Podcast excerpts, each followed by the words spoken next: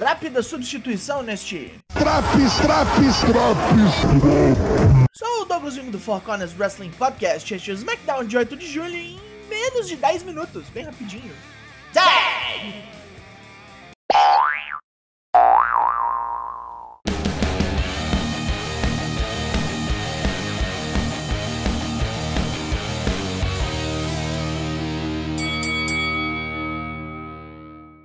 Começa isso aqui com um recap de Bob Lashley ganhando o cinturão dos Estados Unidos.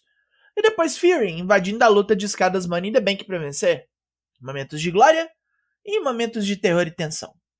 Para abrir o programa propriamente em Fort Worth, Texas, vem Roman Reigns, de volta depois de umas férias, e com a comitiva toda. Chegam todos no ringue, e antes que qualquer palavra possa ser dita, Fury surge na rampa com cara de dor de barriga.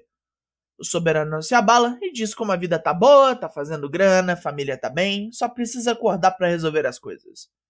Exceto por Paul Heyman, que tá preocupado com o futuro. Mas exatamente, preocupado com Brock Lesnar. Vai vir na fome o caipira quadradão. Heyman aponta a proteção de administração com Lesnar e Roman tem que começar a esquentar a moringa aí. Tem que vir e destruir tudo, ser o mais ruim, o mais diabólico, o mais violento e o mais brutal. Senão, não vai ganhar. E nisso foram 20 minutos. Fury decide vir ao ringue, mas dá meia volta. Roman olha com descaso pro magrelo, como todos nós fazemos. Os Viking Raiders estão numa época pitoresca, agora que são do mal, e chegam ao ringue para pilhar, matar e destruir. Luta 1: Viking Raiders vs Jinder Mahal e Shanky. Enquanto Shanky dança, Jinder Mahal é assassinado com um powerbomb duplo elevado. O gongo soa no fim da luta e os Vikings continuam batendo, New Day interrompe isso aí para dizer que todos os cacetes que levaram dos vikingos não contam. Os dois sobem no ringue para vingança, mas tomam é outra sova. Eu não senti falta nenhuma desse programa. Happy Corbin atacou Pat McAfee depois do programa da semana passada e agora assume seu lugar ao lado dos comentaristas. E lá vem o Ring General.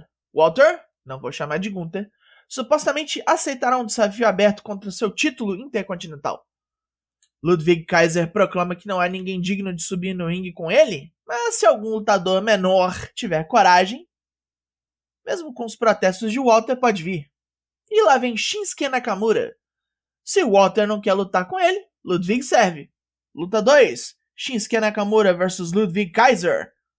Depois de tropeçar no começo, Nakamura larga seu arsenal de bicudos e porradas no alemão e elimina o coisa com Kinshasa.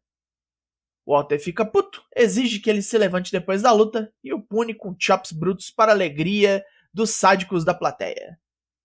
Agora temos o recap de como Liv Morgan ganhou a luta de escadas no Money in the Bank e sagrou-se campeã do SmackDown na mesma noite. Ela vai comemorar mais hoje, como fez segunda-feira. Michael Cole vai entrevistar a Loura Nan e diz que Ronda Rousey já deve querer revanche no SummerSlam. Isso não assusta Liv, que trabalhou a vida praticamente toda para ganhar esse título. Esse cinturão significa tudo para ela e não tem oponente que a faça desistir. Natália vem peidar insultos e dizer que Liv só teve sua historinha de Cinderela por causa dela. Ronda Rousey também vem para falar abóboras e infelizmente exalta Liv pela coragem e diz que desafiar é bem mais fácil que defender. Por fim, ela manda Natália tomar no cu. A peidante ataca a ex-campeã, mas é escorraçada do ringue por Liv. Depois de um comercial, vira luta isso aqui. Ah, tá aí algo que eu realmente não senti falta. Luta 3: Ronda Rousey vs Natália.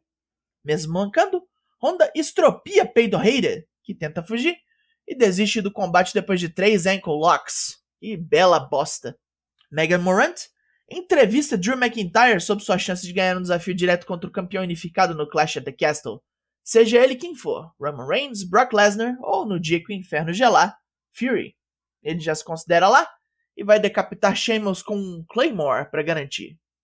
Max Dupree vem apresentar mais uma coleção de moda com seus modelos Massey e Mansoir. Hoje é moda tênis. Matheus Mosman sente um calafrio. Isso é muito bobo. Fury é entrevistado sobre seus planos por SummerSlam e diz que depois de reaver o cinturão dos Estados Unidos de Bob Lashley, vai atacar tanto Brock Lesnar ou Roman Reigns, a quem considera trouxas arrogantes. Ele não tá nem aí para ninguém, não quer ser amado e seu destino é o topo. Madcap Moss espreita o magrelo e diz que adoraria tentar enfiar a maleta Money in the Bank na boca dele. olha o Marquito, olha. Olha o Marquito. Teríamos tags femininos no ringue a seguir? Lacey Evans repete sua entrada três vezes e reclama da reação do público. Xinga geral por não se comoverem com sua história de vida e manda todo mundo a merda. Para coroar seu heel turn, ela mete um socão na parceira de sua luta, a Lia. Uma puta perda de tempo. Agora teremos tag, mas não se empolguem, porque é fila para entrar na fila. Somos lembrados de que os Usos ganharam rombado no Money the Bank, e os Street Profits vão vir cobrar alguma hora dessas. Luta 4, The Usos vs The Lotarios. Metade da luta rolou no intervalo, e quando voltamos, as trapaças dos latinos não dão nem pro cheiro. Humberto é detonado por 1D. Os Usos não aceitam que ganharam na roubalheira sábado passado. Se o juiz não viu, culpa dele. E quando ficam sabendo que sua revanche com os Profits vai ser no SummerSlam e com um árbitro especial, só esperam que o cara saiba contar até três. É, fodam-se esses tronchos. É hora de main event! Shimas vem com seus asseclas treteiros, mas começa a tossir e exige ser testado para Covid. Ele tem um plano B, e Butch enfrentará Drew em seu lugar. Ah, luta 5: Drew McIntyre vs Butch. Drew escapa dos apresamentos de Butch e das putarias de Ridge Holland, decapitando o cão raivoso com Claymore. Ridge tenta mais um ataque depois da luta e toma um Future Shock DDT. Shimas fala umas bostas e Drew pega sua espada. O irlandês diz que Drew não tem coragem e vê o escocês cortar as cordas do ringue. A espada Angela entorta feio, sai fogo dos corners e acabou essa bosta. Chamar o Procon nessa porra. Se não for meio evento, não, hein? Pontos positivos? Nada positivo hoje, é tudo negativo. Tudo no ringue foi squash, não teve nada de notável nas promos. Paul Heyman reciclou material e isso é imperdoável. A única coisa que prometi aqui foi feita a pataquada total no main event. Dá vergonha nesse povo, não? O público tava mortaço por 90% do programa. Acho que só isso já me dá o que eu preciso. Nem vou bater mais. Chega. Nota desse SmackDown é 1 de 10. E saiu de banda esse Drops. Drops aqui. Sempre trabalhando para você ficar em dia com os semanais, seja Raw, Dynamite, NXT e SmackDown. Parada toda pronta para você ouvir. Eu sou o Douglas. Nós somos o Four Corners Wrestling Podcast e eu volto semana que vem. Logo mais tem mais. E até!